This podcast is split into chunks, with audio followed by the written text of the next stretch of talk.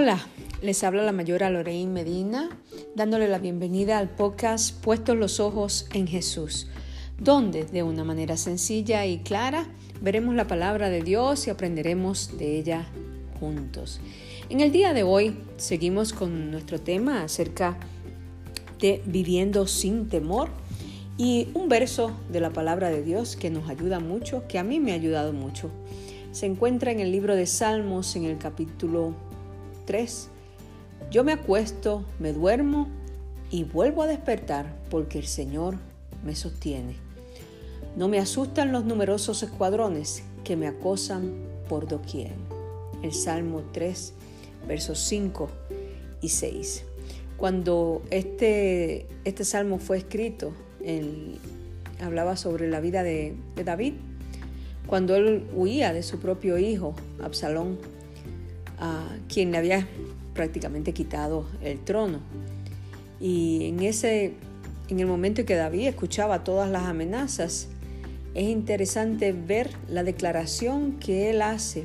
Yo me acuesto y yo duermo y vuelvo a despertar porque el Señor es quien me sostiene.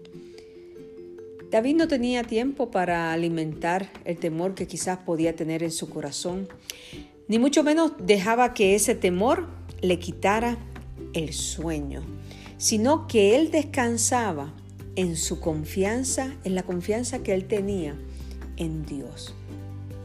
Él no se detuvo a pensar las consecuencias de lo que le estaba pasando, de la persecución que tenía en ese momento, sino que él proclamó y que él sabía que Dios era fiel y que siempre iba a estar con él, que Dios lo escuchaba a él, que Dios nos escucha a usted y a mí en nuestro temor en este tiempo.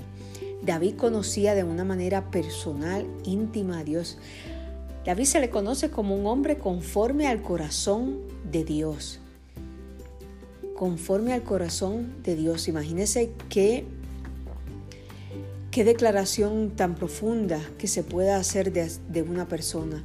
Sin embargo, él estaba pasando por situaciones difíciles, pero él sabía en quién tenía su confianza.